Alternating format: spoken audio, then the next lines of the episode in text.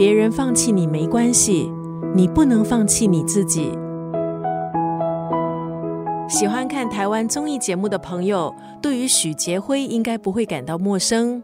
今天在九六三作家语录分享的文字，出自许杰辉的这本书。我不是最耀眼的，但可以是最努力的。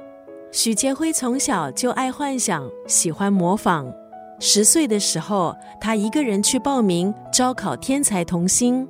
看课本的时候有障碍，可是当剧本一拿到手，却可以一目十行，过目不忘。表演工作收入不稳定，为了生活，只好跑到饭店去打工端盘子。之后，许杰辉也曾经当过管家。跌跌撞撞的谐星路不是最耀眼，但是许杰辉一路都非常的努力。在这本书，许杰辉说自己的故事，不是要分享自己如何获得成功，而是要分享怎么样面对失败。跑得慢没关系，最重要就是要告诉自己不要放弃，找到自己的特质，并且努力向前。在书里，许杰辉也分享了管家心得自学法。其中一项自学法就是，再小的事都乐在其中。这种态度一定会感染别人，彼此激励，一起成长。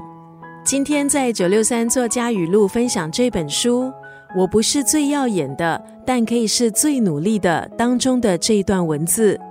最好笑的情节往往夹杂着悲伤，这才是喜剧最精彩的地方吧。刚刚分享的文字出自台湾谐星许杰辉的这本书。